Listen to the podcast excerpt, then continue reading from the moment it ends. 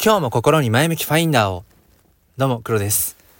なんかまたご無沙汰しちゃったような気がしていて。うん。あのままんまん万が一あのー、安財布でね黒さんの配信を楽しみにしてますっていう方がもしいらっしゃったらあのー、毎朝スペース、ま、あの TwitterX の方で毎朝スペースを朝6時から30分やってるので、まあ、そっちの方にリアルタイムもしくはアーカイブで、えー、来てくださいとしかちょっと言えないんですけれども、まあ、ただとはいえ、まあ、今僕がその TwitterX の方で、うん、毎朝やっているそのスペースで話しているこう中心のテーマっていうのかな。とこっちのスタイフでなんだろうなこう話すことが多いテーマまあなんだろうな。ちょっとまた少し住み分けしてるのでうんまたそこはねタッチが違うかなと思うんですけども、まあ、もし万が一あのはい。毎日聞きたい、うん、なんか黒の声を聞きたいっていう人がねでもそんなもう物好きな人いないと思うんですけどもしいたら TwitterX の方にも遊びに来てください。ということで、えー、と今回はですねまあどちらかというと TwitterX で発信してるような話に寄っていくかなと思うんですけどまあ今もなおこのクリプト界ですね。まあ約2年ぐらいですけどクリプト界に、まあ、いる、まあ、本当の目的っていうのかな、まあ、それがちょっと自分の中で前よりもうんなんとなくこう、うん、明確に見えてきたというか言語化できそうだったのでそれを話していきたいと、えー、思います。でそうですね。まあ結論から言うとうーんやっぱり自分の資産性を増やす。これが今結構こううん分かりやすい目的地かな？ってこと思いますね。うん、それがまあ目下の目標というか。でそれはまあ金銭的な部分ですよね。いわゆるそのファイヤーとかまあその送り人になるとか。まあその度合いはさておき、うんまあ、目標額っていうのはちょっと細かくまだ設定しきれていないんだけれども、まあ、とにかく自分のこの資産を増やしたいっていうのがあ自分の中にはこの今クリプト界にいる。そしてその中で、えー、まあいろいろな、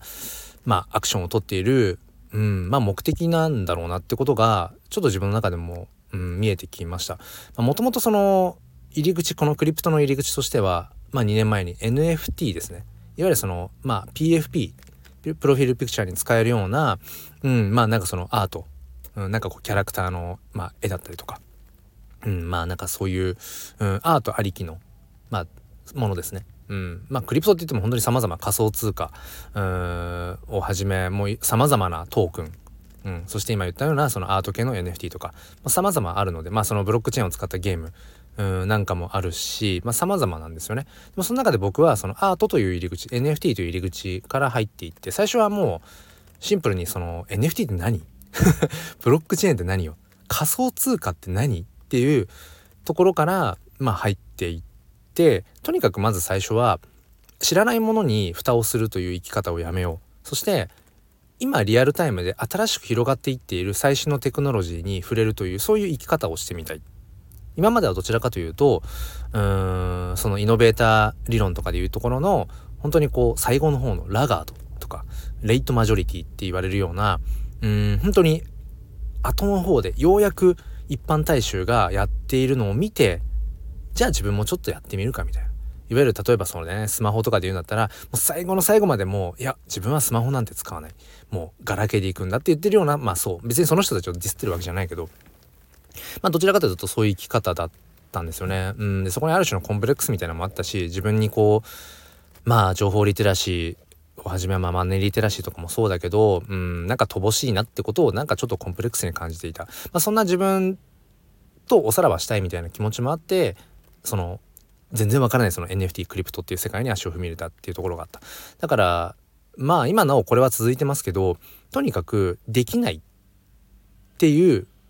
結論にしないやったらできたじゃんっていうことをとにかく今自分はある種モチベーションというかそこがこう楽しいっていうのはありますね。うん、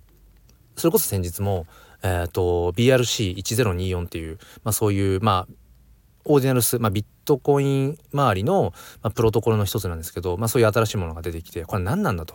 うん、いうところからそれをじゃあ実際に自分が、うん、ブロックチェーン上に刻む刻むビットコインのチェーン上に刻むにはどうしたらいいんだろうかみたいなことを、うん、まあいわゆるその英語ですよね、うん、英語の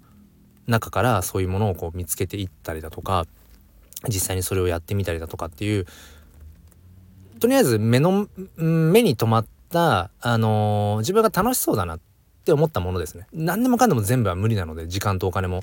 っぱりね無限にあるわけじゃないので、うん、なんか面白そうだなっていう自分の直感にうん合致したものというふうには決めてるんですけどじゃあなんとなく面白そうだなって思ったものはどうやるのか分かんないって大体なるけど新しいものだから全てが基本的にこのブロックチェーン周りのものっていうのは。だけどやったらやれたじゃんっていうこの経験を積むことが今すごく楽しくてでこれなんだろうな日々このブロックチェーンとかクリプト NFT、うん、そういったものに触れているとでいろいろこう調べてあやったできたみたいな解決した問題解決できた紐解けたみたいなのってことをやってると何ていうのか日常生活のちょっとしたうん問題課題ってめちゃくちゃイージーに感じるんですよ。いやだって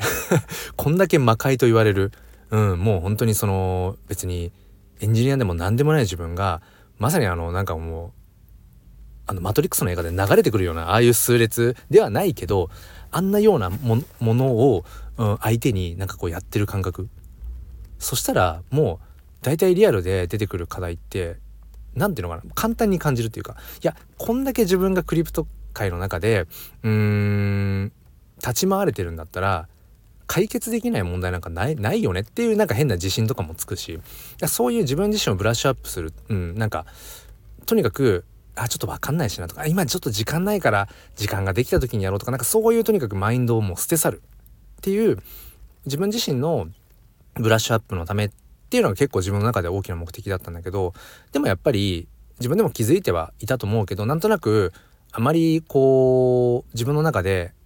うん、表の目的にしてなかったというか、うん、それがやっぱり冒頭言った通り、うん、やっぱり自分の資産っていうものを増やしたい。うん、本当にそれがこのクリプト界隈っていうのは良くも悪くも本当になんかなんだろうななんかゴミだと思っていたようなものがものすごく価値がついてもう爆撃案件みたいな。うん、そういうことが日常のようにあるんですよね。だからだからこそ、まあ、逆にねそのいわゆるフォーモあのフィア・オブ・メッシング・アウトっていうあの見逃しの恐怖ですよね今この収録をしている最中ももしかしたら新しい何かが出てきてそこに今この瞬間にベットしてたら数時間後に数万円数十万円数,、えー、数百万円ともすると数千万円とかの利益が出せる何かが今もあるかもしれないみたいな、まあ、それ極端な例ですけどまあ、そういうのだらけなんですよね。その逆もしかりです。うん。ただただ本当に、あの、損をするみたいなこともあるしっていう。だからハイリスク、ハイリターンの世界なんだけれども、でもだからこそ、うん、自分のマネーリテラシーを高めていって適切なリスクの取り方っていうのを経験していってうーんちゃんと自分で情報を集めて適切なタイミングで行動してっていうなんか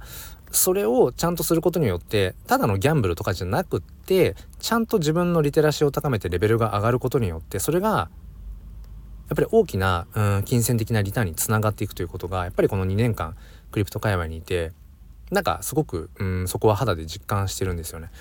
うんまあ、今の時点でこの2年間でじゃあ実際どれぐらい利益出てるのっていうとまあ自分の作品を NFT にして、まあ、販売したりとかっていうものも含めたらまあ一応うんマイナスではないかなっていう感じですね。うん、今もまあ目下ちょっと別途しているものがまあ含み損になっているものとかもあったりするんだけどうんでもまあトータルで見るとプラスにはなってるかなと思うし、うん、でも来年2024年なんかはもうマイナスどころか超超プラスに持っていきたいと思っているしまあそうですね。うんまああまりになんか大きなことを言いたくもないけれども、うん、まあそれこそまあそうだな、まあ、今の小学校の教員というその仕事を辞めたいかどうかとかってそういう話とはまた別でその仕事をもう別にその続けなくてもうーん生活ができる老後の心配がなくなるとかっていうまあそこぐらいはまあちょっと目指してみたいかなっていう気持ちもあるしっていうぐらいまあ要はお金の匂いプンプンなんですよねクリプト、うん、だからまあ足を踏み込んでない人からしたらそんなねえっ、ー、とどうやらリスクだらけのうんなんか怪しそうなところにいること自体がリスクじゃないかって思われることもあるかもしれないんですけどうーん結局人生リスクだらけなんですよ本当は、うん。リスクがないなんていう瞬間っていうのはなくて今こうして今財布を収録してる車の中ですけど今この瞬間もじゃあリスクがないかって言ったらそんなことないですよね。うん、いきなり後ろから車突っ込んでくる可能性だってあるわけだし、ううんどこを取ってみてもそのリスクっていうのは絶対あるんですよね。うん、生きてること自体がリスクというかだからリスクっていうとなんかネガティブな印象を持ちやすいんだけどリスクというのは行動するということイコールリスクっていうふうに僕は捉えるのでそうだからリスクがない人生を送りたいんだったらもう何もしない、うん、何もしないで同じ場所にずっととどまってる。だけどそれもそれでリスクですよね。その場にいるという行動それも行動だから、うん、その場にいることによって失うチャンスとか。まあ当然何も食べないで 動かなければそこでウェジにしちゃうしっていう。だから結局リスクっていうとちょっとこうねうんなんか怖いものみたいな感じだけど僕らは常に生きてる以上リスクをまとってるわけなのでそうそこに金銭的なリスクなのか時間的なリスクなのかうんっていうねまあ何が紐づいてくるかだけなのでうんなんかそういう意味では今改めてちょっと話が脱線したとこもあるんですけど僕が今なおやっぱりクリプト界でうーんいろんなこう日々お金も時間も別途してやってるのはそうね一旦まあ目先のというかまあ1年単位ぐらいで考えた時にうん向こう1年ぐらいでやっぱり自分の資産を増やしたい。うん、それにはもちろんうん金銭的な要はリスクってものを取っていかないといけないそれはいけない、うん、じゃないとリターンはないからっていうところがまあ自分の中ではすっきりしたかなすっきりしたっていうか一旦自分の中では改めてそう思いましたね。うん、まあ少し前まではなんかお金のためじゃないお金だけじゃないよねみたいな。このやりがいとかその自分自身がブラッシュアップされてる感じとか、うん、そういうのがすごく楽しいんだよねみたいなことを言ってたけどまあどっかでそのうんまあこれはマネーリテラシーが乏しさゆえになのかもしれない。まだまだマネーリテラシーが乏しいがゆえになんだと思うんですけどお金をこう儲けるとかお金を得るということに対してやっぱり僕の中でうんバイアス、うん、なんかあんまりこうそれを人前で言うことがいいことじゃないみたいなまだまだそれは自分の中でバイアスが多分あるんだろうなって、うん、だからそこを取っ払っていって、うん、なんだろう。うん。まあ適切に、うん、まあだからその人騙すとかね。なんかあのー、人間的によからぬ行為をするとかなんか法に反するとかなんかそういうのはもちろん論外ですよ。うん、だけど自分がどれぐらいそこにリスクを取るかマネーリスクを取れるかとか、うん、行動を取っていくかっていうことそこに委ねられているリターンであればうんそこはどんどん挑戦していきたいかなってこと思いますね。じゃあなんでその資産を増やしたいのっていうとやっぱりうん娘